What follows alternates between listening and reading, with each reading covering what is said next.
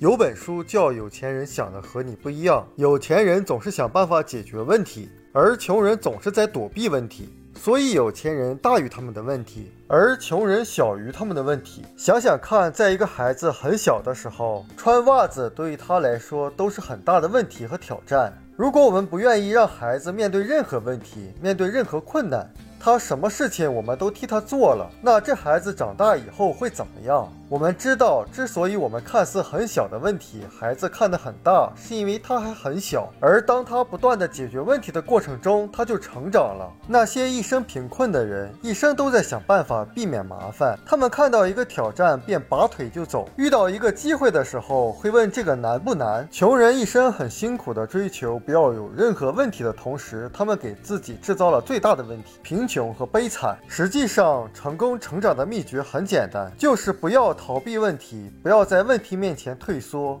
成功的秘诀就是在于你要成长，让自己大于一切问题。比如在一到十的等级上，一是最低分，十是最高分。假设你的个性和态度是一个处在第二级的人，但是你现在面临一个第五级的困难，那你把这个问题看成是大问题还是小问题？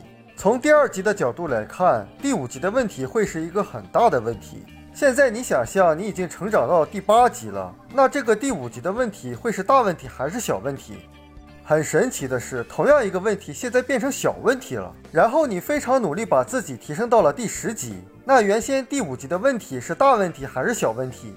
答案就是根本不是问题了。你的脑子里根本不会认为它是个问题，不会出现负面的能量。你觉得它就是家常便饭，就像刷牙和穿衣一样简单。所以问题的大小永远不是问题，真正的问题是你的大小。所以如果你的生活中有一个大问题，这只说明一件事：你很小，因为每个人的外在世界只是我们内心世界的反应。如果你想要彻底改变，就不要再专注于你的问题有多大，要开始注意你自己有多大。这样说下来，你会不会开始喜欢上问题了？因为问题就是来帮助我们成长的。当然，像我们伙伴有最好的成长环境，就是参加研讨会。当伙伴们参加完会议以后，再回到市场里，会发现。以前认为的问题已经不是问题了，为什么？因为在信念上成长了。当然，对于有些人来讲，去学习本身就有很大的问题，就会面临很大的阻碍和挑战。